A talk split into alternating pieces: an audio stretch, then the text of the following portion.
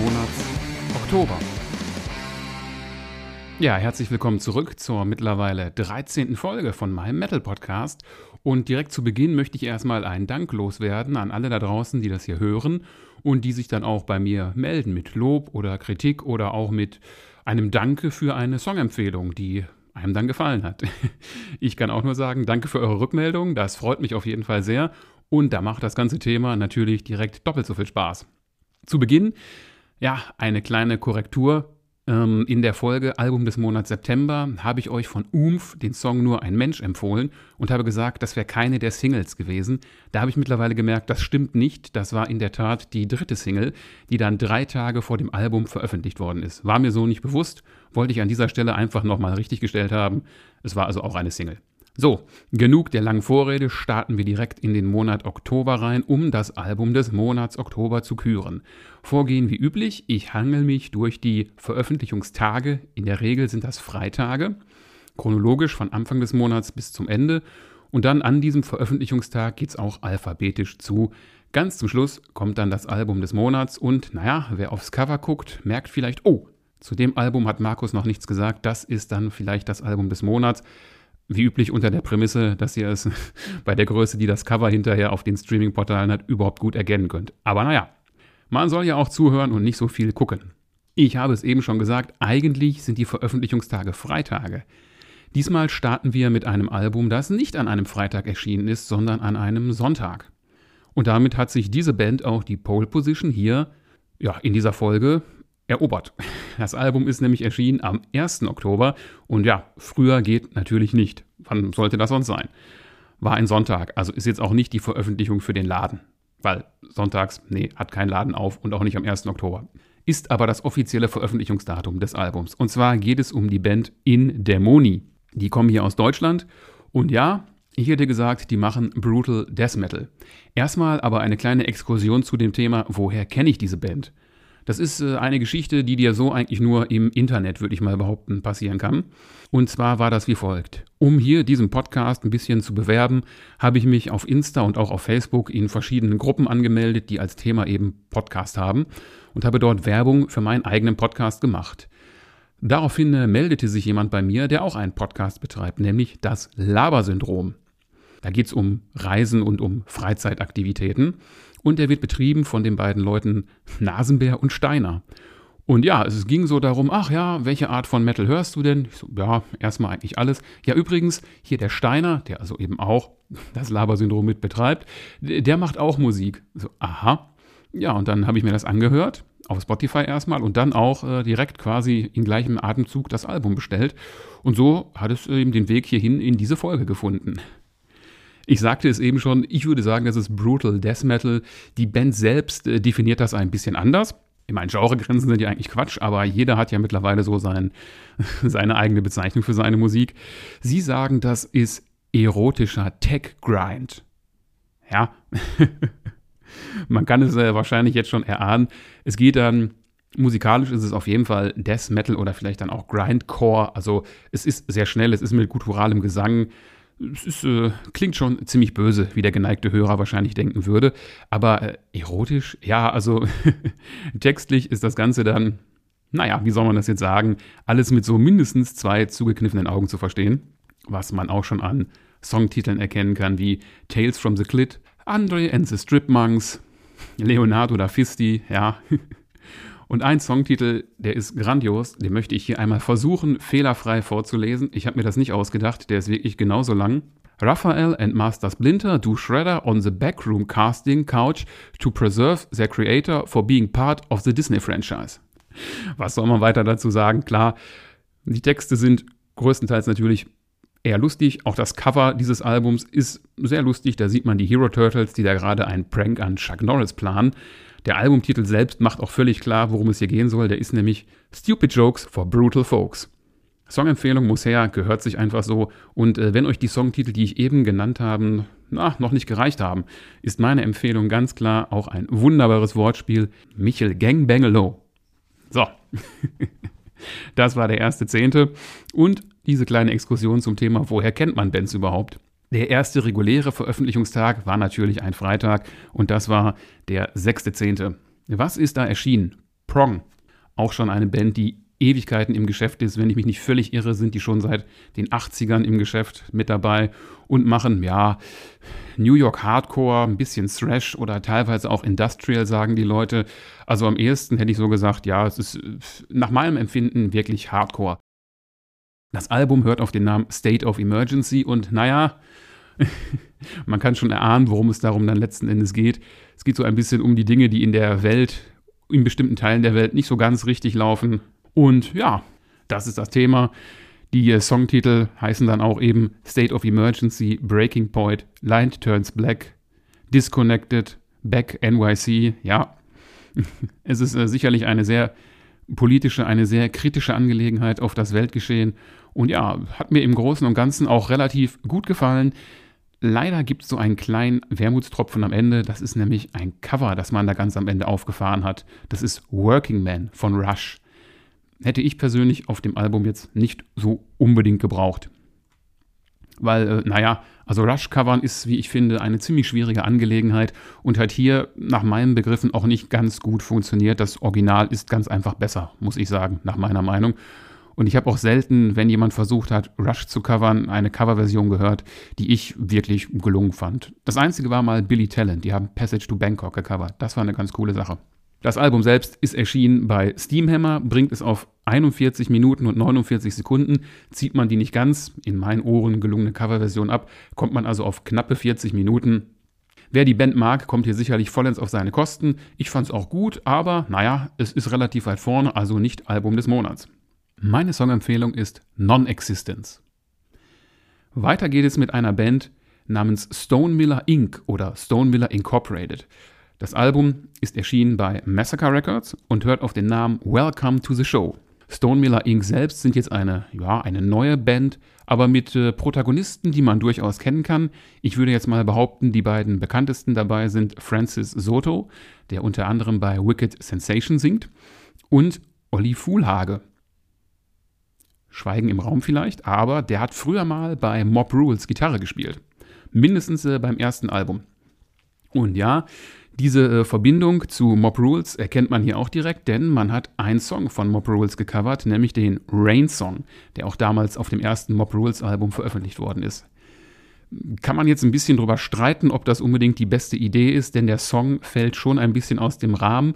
Hm, naja, leider Gottes, wie ich halt finde, auf eine äh, positive Art und Weise, weil ansonsten machen Stone Miller Inc., hätte ich gesagt, so traditionell melodischen Metal oder halt eher Hardrock, der einfach gehalten ist, jetzt ohne viel Schnörkel und so. Und der Rain-Song ist eben ein bisschen verspielter, weil Mob Rules ja doch eine andere Musikausrichtung gehabt haben.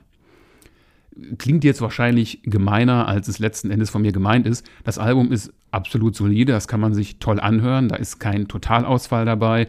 Es macht wirklich Spaß. Der Gesang, die ganze Instrumentierung, das ist auch wirklich sehr gut gelungen, kann man so sagen.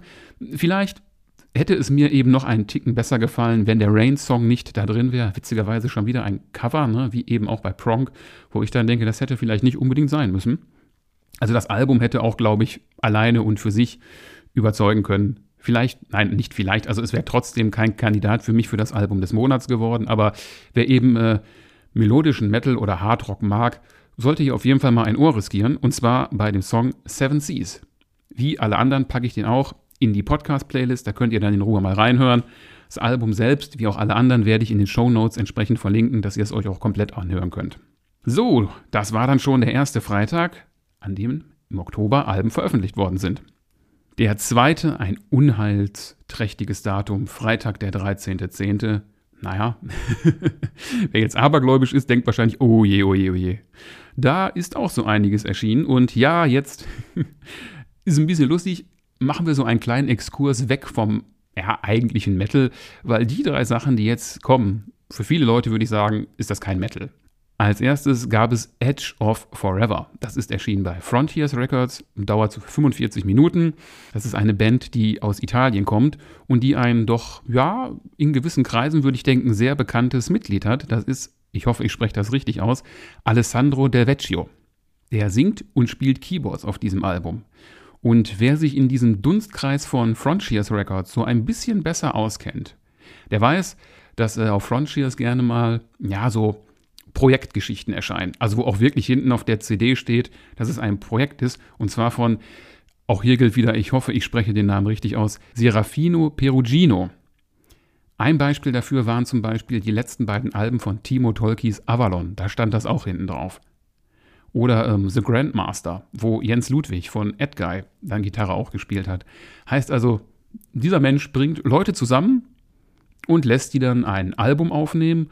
Und äh, bei diesen Alben ist dann relativ oft Alessandro Del Vecchio mit dabei, oft an den Keyboards oder halt auch sehr oft als Komponist der Songs, weil die Songs komponieren da nicht immer unbedingt die Leute, die da an einen Tisch geholt werden. Kann man jetzt sicherlich darüber streiten, ob das jetzt eine coole Angelegenheit ist, aber naja, Frontiers scheint damit relativ erfolgreich zu sein, denn da kommen relativ viele solche Geschichten raus. Alessandro Del Vecchio selbst scheint aber so schlau zu sein, seine allerbesten Kompositionen sich für seine eigene Band aufzuheben. Denn ja, Edge of Forever ist keines dieser Projekte, das ist wirklich eine Band, die es auch schon äh, sehr lange gibt, also 20 Jahre, so in etwa mindestens. Und ja, was ist das letzten Endes? Hardrock oder melodischer Metal, also jetzt kein Speed Metal oder Thrash Metal oder irgendwie sowas in der Art.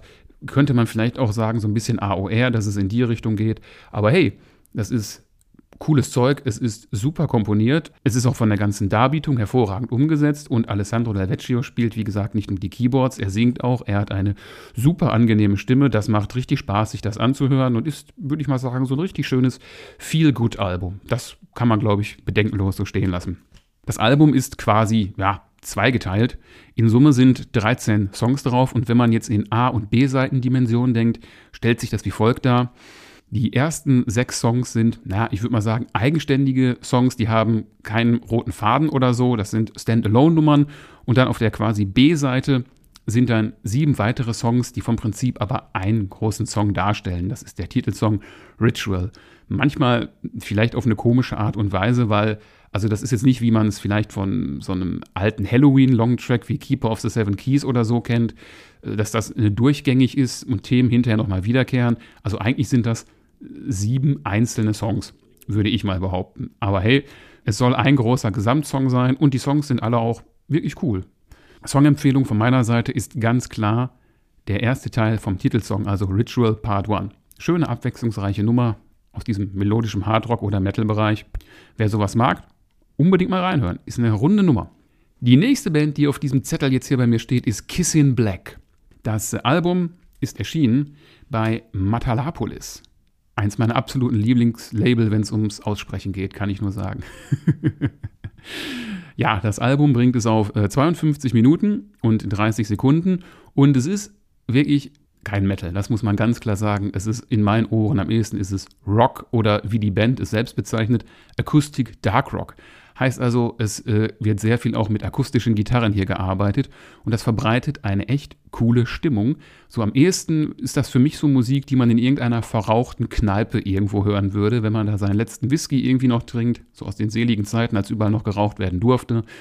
Hm, und dann betritt irgendjemand diese Bar und solche Musik würde da laufen, in meiner Fantasie. Jetzt kann man sich ja die Frage stellen, okay, wo, wo, woher kennt man denn diese Band? Das ist auch wieder mal eine witzige Geschichte, die ich euch an dieser Stelle nicht vorenthalten möchte. Die waren mal Vorband bei Schattenmann. Passt musikalisch überhaupt nicht zusammen, hat auch damals nicht zusammengepasst. Aber es hat mir schon damals wirklich gut gefallen. Im äh, Underground in Wuppertal müsste das gewesen sein habe ich die gesehen, eben als Support von Schattenmann. Und als es jetzt hieß, hey, die bringen ein neues Album raus, habe ich gedacht, na, da höre ich dann doch mal rein. Das Album selbst hört auf den Namen Veleno. Und ja, ist eine runde Nummer, wenn man eben nicht immer nur krachende E-Gitarren braucht, sondern auch mal eine akustische Gitarre und auch eine nicht so glatt polierte, überproduzierte Produktion. Das klingt alles sehr basisch, sehr organisch, gerade beim Schlagzeug. Das hat mir sehr gut gefallen. Also ja, was soll ich sonst sagen? Wenn es nicht immer Metal sein muss, sondern auch ruhig mal mh, hm, ein bisschen der Horizont erweitert werden soll, checkt das doch einfach mal aus. Songempfehlung von meiner Seite ist ganz klar der Abschlusssong des Albums, Lena Luna heißt der, ist sechs Minuten lang, über sechs Minuten sogar, und hat ein richtig geiles Gitarrensolo am Ende, finde ich klasse. Ist in der Playlist drin, hört es euch an, hört gerne auch das ganze Album, ist eine super Scheibe geworden. Leider nicht super genug fürs Album des Monats, aber hey, man kann nicht immer gewinnen. Aber super Sache auf jeden Fall. Und wenn ihr ja, mal was Neues ausprobieren wollt, Kissing Black, meine Empfehlung für euch auf jeden Fall. Und es bleibt dabei, dass wir nicht unbedingt im Metal-Bereich unterwegs sind. Denn es geht nun um ein Live-Album und zwar von der Band The Vintage Caravan. Die kommen aus Island und das Album heißt The Monuments Tour, ist also wenig überraschend ein Live-Album. Und naja, ihr kennt das ja, Live-Alben werden nicht Album des Monats, aber ich habe mir das Album gekauft und es ist echt eine verdammt coole Live-Scheibe, wie ich finde. Die dauert 75 Minuten, ist erschienen bei Napalm Records und ist klar ein Mitschnitt eben dieser Monuments Tour. Monuments war das letzte reguläre Studioalbum, das die Band veröffentlicht hat. Es sind jetzt äh, natürlich viele Songs von dem zum damaligen Zeitpunkt aktuellen Album eben Monuments drauf, aber auch ansonsten gibt es von jedem Album, das die Band vorher veröffentlicht hat, mindestens einen Song, was also einen schönen Querschnitt über das Schaffen dieser Band einem dann aufzeigt. Und soundtechnisch finde ich das auch sehr gelungen, weil, naja, was ist das letzten Endes? Äh, wenn man jetzt googelt, findet man da viele interessante Bezeichnungen für Psychedelic Rock, Classic Rock, Progressive Rock. Aus heutiger Sicht hätte ich mal gesagt, kann man das auch ganz schön äh, Vintage Rock nennen, weil Vintage ist ja irgendwie immer so hip und angesagt. Es ist also so ähnlich wie Kissing Black ähm, eine eher basische Angelegenheit. Das heißt, da sind drei Leute, Schlagzeug, Bass und Gitarre und der Gitarrist singt auch. Und dementsprechend, äh, ja, basisch trifft es ganz gut. Da ist jetzt nicht 50 Gitarrenspuren, die man da hört. Ich meine, bei einem Live-Album ja sowieso nicht. Keine überproduzierten fetten Chöre, wie sie im Power Metal gerne mal kommen. Das ist sehr grundehrlich Musik, wie sie auch in den 70ern gemacht worden ist. Und das finde ich persönlich verdammt cool. Es hat mir sehr viel Spaß bereitet, weil äh, wenn man wie ich halt gerne auch viel so Power Metal Gedönse, Gedönse ist jetzt gar nicht böse gemeint, Power Metal hört, ist da eben viel überproduziert oder auch gerade äh, getriggertes Schlagzeug oder so. Dann tut sowas mal sehr angenehm gut, finde ich. Basische Sachen, sehr runde Nummer. Was mich vielleicht ein bisschen gestört hat, ist, ähm, naja, gut, es ist jetzt auf 75 Minuten, also wahrscheinlich ein bisschen runtergekürzt. Das Konzert selbst wird wahrscheinlich immer ein bisschen länger gegangen sein. Und es fehlen so ein bisschen Ansagen und echte Live-Atmosphäre. Also ein bisschen mehr Applaus zwischen den Songs und vielleicht auch ein bisschen längere ja, Übergangszeiten zwischendurch und ein paar Ansagen mehr hätten diesen, diesen Live-Faktor, glaube ich, noch ein bisschen aufgewertet. Aber nichtsdestotrotz, wer die Band noch nicht kennt, ist es, glaube ich, so der ideale Einstieg. 13 Songs bekommt man, wie gesagt, ein bunter Querschnitt durch den bisherigen Backkatalog der Band. Klare Empfehlung meinerseits ist der Song Hell. Der ist ja auch vom Monuments-Album, also vom letzten Album. Schöne Nummer so im 70er-Jahres-Stil. Und wer damit was anfangen kann, hört es euch mal an. Ich würde sagen, da kommt ihr auf eure Kosten. So, und bevor jetzt die Leute sich beschweren, hey, es geht hier ja gar nicht um Metal, jetzt sind wir da angekommen, wo wir wirklich wieder beim Metal sind. Es ist der 20.10. und da habe ich vier Alben mir gegönnt. Und das erste, also wenn das kein Metal ist, dann weiß ich es auch nicht. Ich hoffe wie üblich, dass ich es richtig ausspreche. Da ist das neue Album von Angelus Apatrida erschienen. Das ist veröffentlicht worden bei Sanctuary Media und hat eine knappe Stunde Spielzeit, wobei da auch zwei Bonustracks drauf sind. Also die zehn regulären Songs bringen es dann so in etwa auf, ja, 50 Minuten, würde ich mal behaupten. Angelus Apatrida, ja, das ist Thrash Metal oder Thrash Metal mit Groove-Elementen zwischendurch auch mal, modern ausgeprägt. Ein ziemliches Brett, wie ich finde. Das geht schön nach vorne, das ist aggressiv. Zwischendurch gönnt man sich aber auch mal den Luxus, ein paar Akustikgitarren da mit einzuweben oder auch wirklich mal längere Songs zu machen. Also einer bringt es auf über acht Minuten und startet auch relativ ruhig und verhalten. Das ist der Song To Who It May Concern. Und ja, was macht man ansonsten auf diesem Album? Man hat eine ziemliche Menge an Gastmusikern hier dabei. Wir hätten da zum Beispiel den Sänger von Hatebreed, der Gastvocals beisteuert. Dann Pablo Garcia von Warcry, der ein Gitarrensolo beisteuert. Und der ein oder andere dürfte ihn auch kennen. Ich hoffe, ich spreche es richtig aus. Todd Lator von Queensryche, also der neue Sänger, der Geoff Tate ersetzt hat. Die ganzen Gastauftritte sind aber überhaupt nicht vonnöten. Das Album kann auch so überzeugen. Es ist ein modernes Thrash-Metal-Album, wie schon gesagt, mit Groove-Elementen. Das geht gut nach vorne, das geht ins Ohr, das macht Spaß, das ist aggressiv. Finde ich eine sehr gelungene Sache. Mir persönlich gefällt es auch besser als das vor zwei Jahren erschienene selbstbetitelte Album. Und ja, hätte durchaus auch bestimmt Chancen gehabt, äh, den Titel des Albums des Monats zu erringen. Wäre da nicht so ein kleiner Schönheitsfehler wo jetzt mancher sagen würde, Markus, das ist jetzt echte Korinthenkackerei, aber gut. Eine der Singles, die es vorab gab, hört auf den Namen Snob. Da ist dann auch der Hatebreed-Sänger mit dabei. Und mich hat dieser Song sehr stark an einen Song vom Album vorher erinnert. We Stand Alone. Ja, gut, was soll's. Trotzdem eine runde Angelegenheit. Wer diese Band mag, bekommt hier sicherlich vollends auf seine Kosten und kann Spaß mit modernem Thrash oder Groove Metal haben. Eine Empfehlung meinerseits ist ganz klar die erste Single, die es von dem Album gab. Die hört auf den Namen Cold. Und das ist für mich das klingt jetzt vielleicht ein bisschen übertrieben, aber es ist für mich die perfekte Symbiose zwischen einem aggressiven Grundgefühl in der Strophe und einem Refrain mit absolutem Ohrwurmpotenzial, ohne sich dabei zu sehr ja, an Pop letzten Endes so ganz anzubiedern. Also hört es euch einfach mal an. Ich denke, ihr werdet dann verstehen, was ich meine. Vielleicht gibt es jetzt auch Leute, die glühende Fans der Band sind und sagen, nein, das ist total kommerziell ausgelegt. Kann ja sein. Mir hat es richtig gut gefallen und meine klare Empfehlung von diesem Album. Jetzt kommt etwas, was neu ist. Ich meine, klar, all diese Alben sind neu, aber auch die Band, um die es jetzt geht, die ist neu. Die hört auf den Namen Rosario. Und die kommen aus Norwegen. Das Album selbst hat einen wunderbaren Titel. Es heißt To the Gods We Swear. Es ist erschienen bei Pride and Joy Music. Und ja, das ist letzten Endes Heavy und oder Power Metal.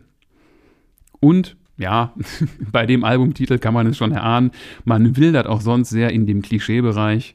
Das Intro hat zum Beispiel den wunderbaren Titel Northern Battle Cry. Dann gibt es diesen Song To the Gods We Swear, Nightmare in Flames, Headed for Hell, United We Stand, Divided We Fall. Ja, Man lässt da kein Klischee aus. Das ist auch überhaupt nicht schlimm. Man versucht ja auch gar nicht äh, irgendwie jetzt hohen Anspruch textlich oder sonst was zu haben. Muss man ja auch gar nicht. Das ist einfach geradlinige Musik. Heavy Power Metal, die geht gut nach vorne.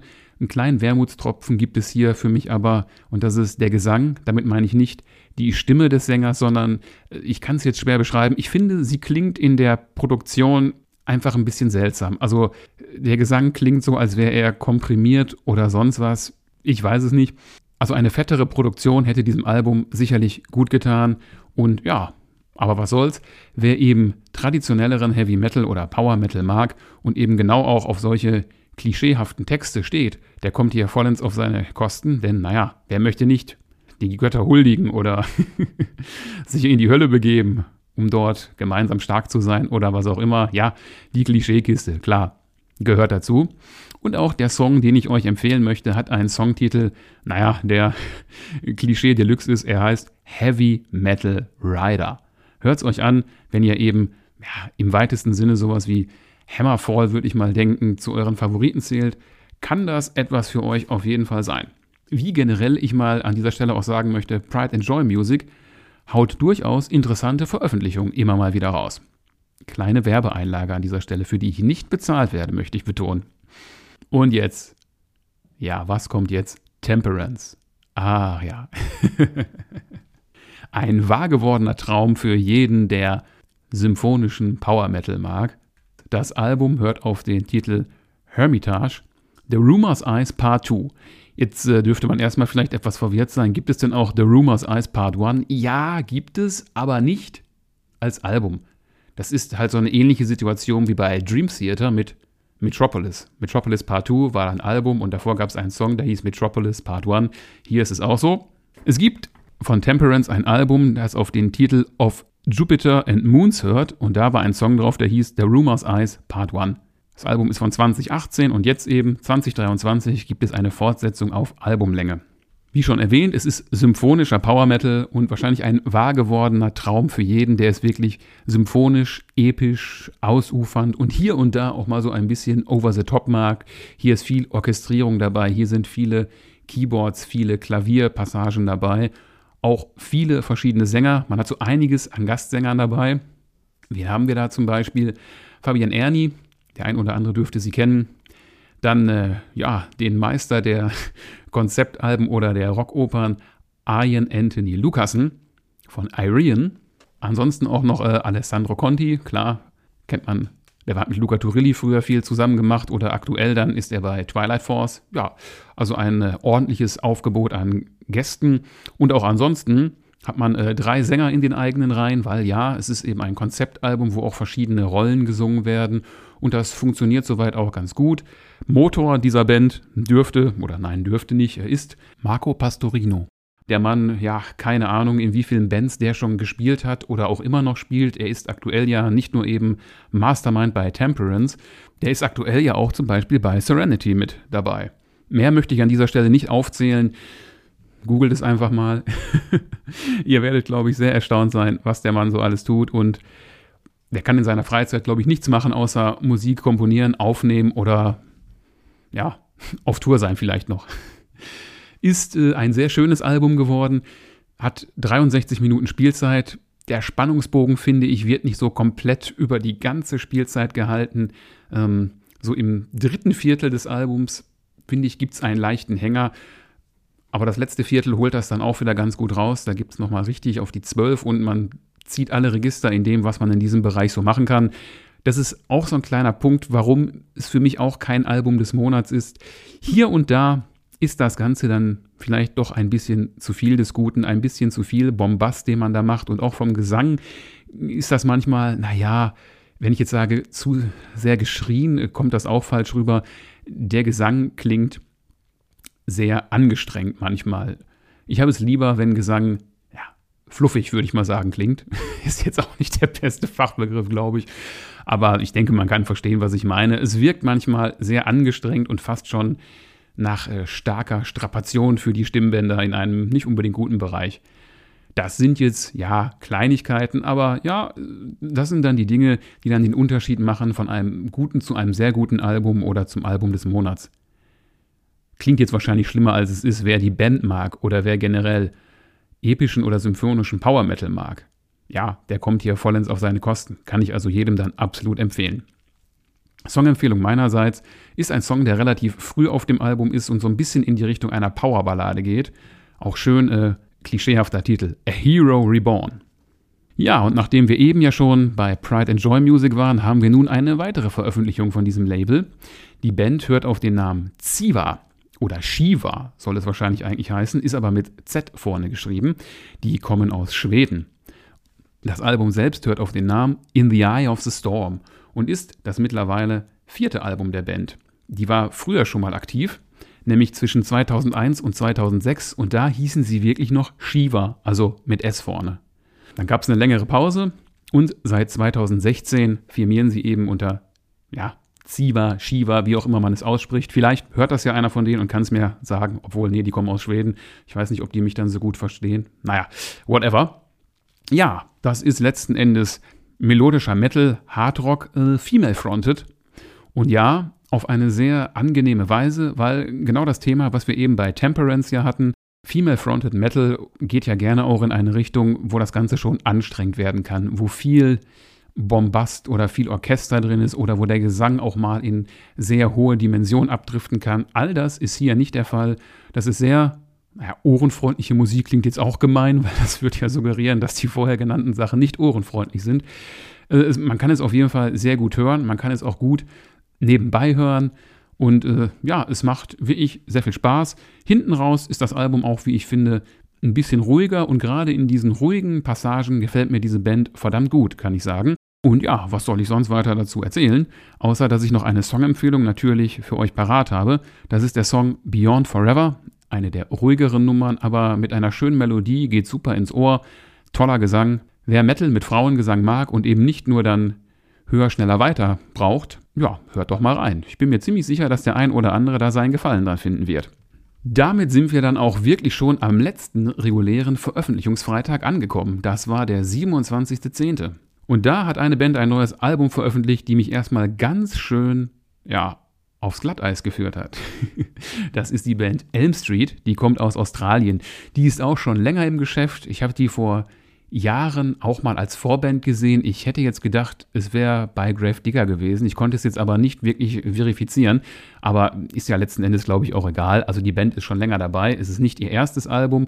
Erschienen ist das Ganze bei Massacre Records und es hört auf den Namen The Great Tribulation. Jetzt habe ich gesagt, die Band hat mich erfolgreich aufs Glatteis geführt. Warum? Naja, die haben vorab zwei Singles veröffentlicht von dem Album und die brachten es zusammen auf noch nicht mal sechs Minuten. Das war sehr geradliniger Heavy Metal mit so ein paar Thrash-Anleihen, würde ich sagen.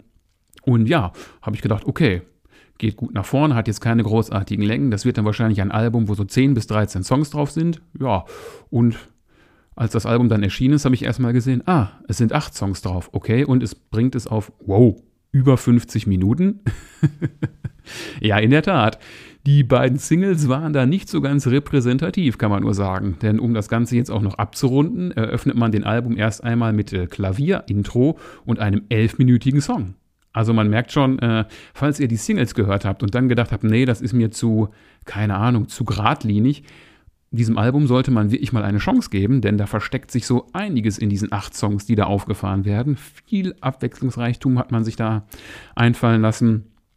Und es ist mir auch wirklich, ja, sehr schwer gefallen, von diesem Album letzten Endes eine Songempfehlung zu finden, weil, wie schon erwähnt, die beiden Singles repräsentieren diese Vielschichtigkeit nicht unbedingt gut. Mein nächster Gedanke war ja, okay, wenn du diese Vielschichtigkeit den Leuten ans Herz legen willst, müsste man eigentlich den Opener nehmen. Der heißt Seven Sirens. Wie gesagt, der geht aber elf Minuten und einen elfminütigen Song in eine Playlist packen, fand ich jetzt eine gewagte Nummer, wenn es nicht gerade irgendwas von Dream Theater oder so ist. Und meine nächste Idee war, naja, das Instrumentalstück, das da drauf ist, das ist eigentlich auch total cool, aber es ist ja auch irgendwie blöd, ein Instrumental zu nehmen und dann, ja, wie klingt denn jetzt der Sänger? Jetzt weiß ich ja nicht, ob mir der Gesang gefällt, weil es geht ja, glaube ich, vielen Leuten so, vieles äh, steht und fällt mit dem Gesang. Lange Rede, kurzer Sinn. Ich habe es am Ende dann doch geschafft, einen Song zu finden, bei dem ich dachte, ja, wenn man den gehört hat, kann man sich schon ganz gut vorstellen, was einen in diesem Album so alles erwartet. Der Song hört auf dem Titel If Provoked, Will Strike. Also, hört euch den mal an und wenn ihr dann einen Zugang dazu findet, checkt mal die ganze Platte, die ist echt ziemlich gut geworden. Auch hier muss ich sagen, es war nah dran an dem Album des Monats. Richtig starke Platte, hat mir verdammt gut gefallen und war für mich auch, kann ich ganz klar sagen, eine der größten Überraschungen in diesem Monat.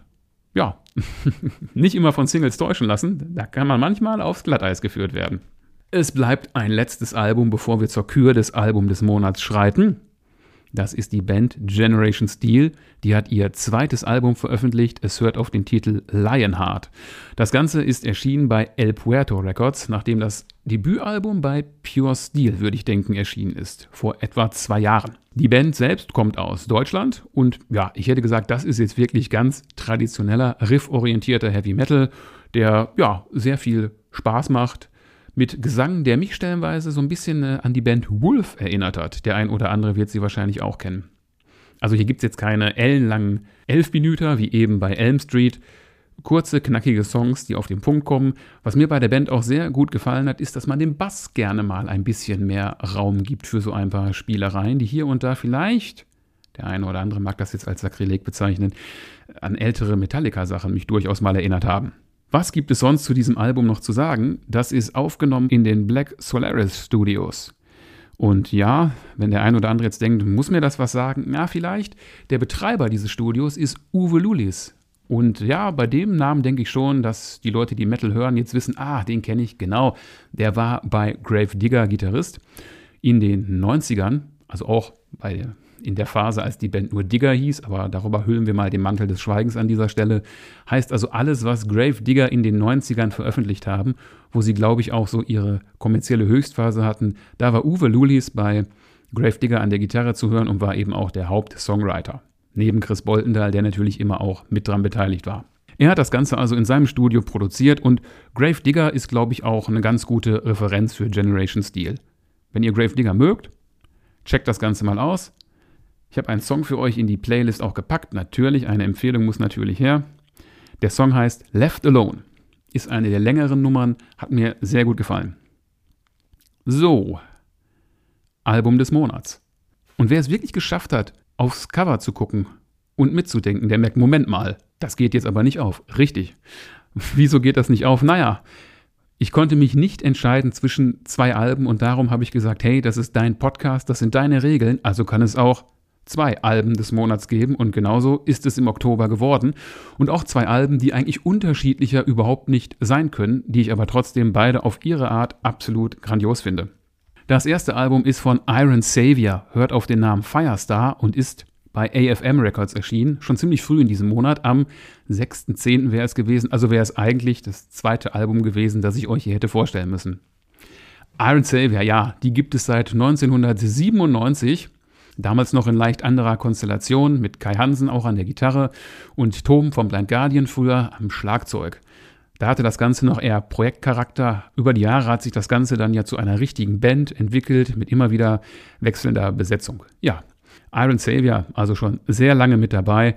Firestar hat mir richtig gut gefallen, ist ein Power Metal Album, das einfach absolut diese diese Wohlfühlatmosphäre verbreitet, die man beim Power Metal ja gerne mal sucht, ohne dabei aber zu sehr in die Richtung Happy Metal abzudriften. Also ja, hier gibt es natürlich auch durchaus Happy Metal Momente.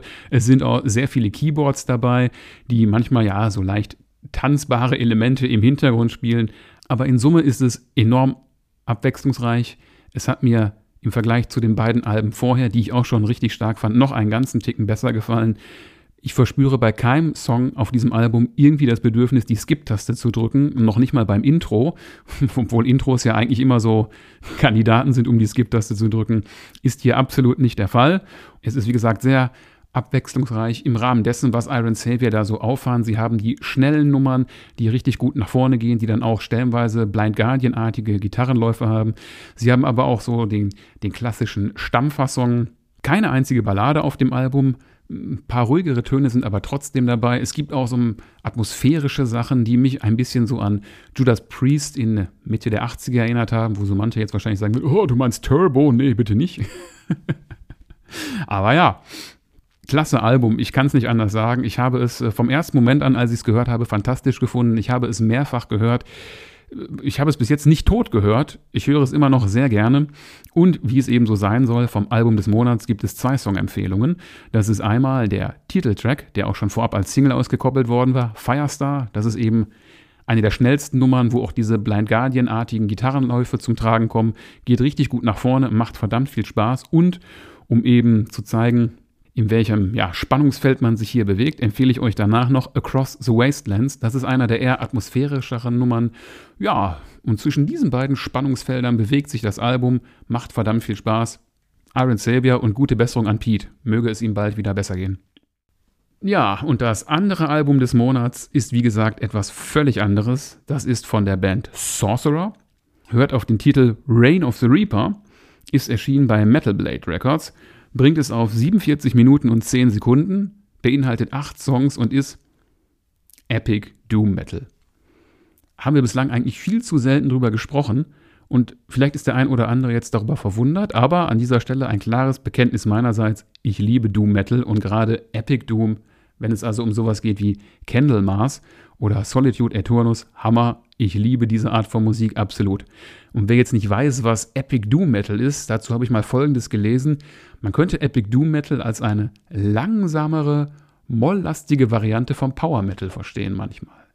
Zumindest wenn es um Epic Doom geht. Klingt jetzt etwas eigenartig, aber ja, das trifft es ganz gut. Heißt also, die Sachen sind nicht schnell gespielt, sie sind eher langsam und getragen.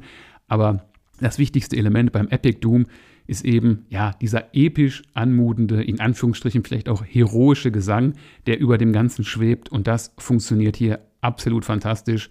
Ich kenne die Band noch gar nicht so lange, muss ich sagen, obwohl es die auch schon relativ lange gibt. Also die waren schon von 88 bis 92 aktiv, haben in der Zeit aber jetzt nur Demos veröffentlicht, also nichts, was man zur damaligen Zeit wahrscheinlich hier großartig hätte kaufen können. 2010 hat man sich dann reformiert und seit 2015 veröffentlicht man Alben und das ist dann mittlerweile das vierte. Reign of the Reaper also, ja, epischer Doom Metal und für Metal Markus etwas, was ihn in den Metal-Himmel auf jeden Fall bringt, kann ich nur sagen. Songs, die immer so um die sechs Minuten gehen, ein paar sind kürzer, fünf Minuten. Getragene Sachen, richtig coole Gitarrensoli und halt fantastischer Gesang. Ich kann es nicht anders sagen.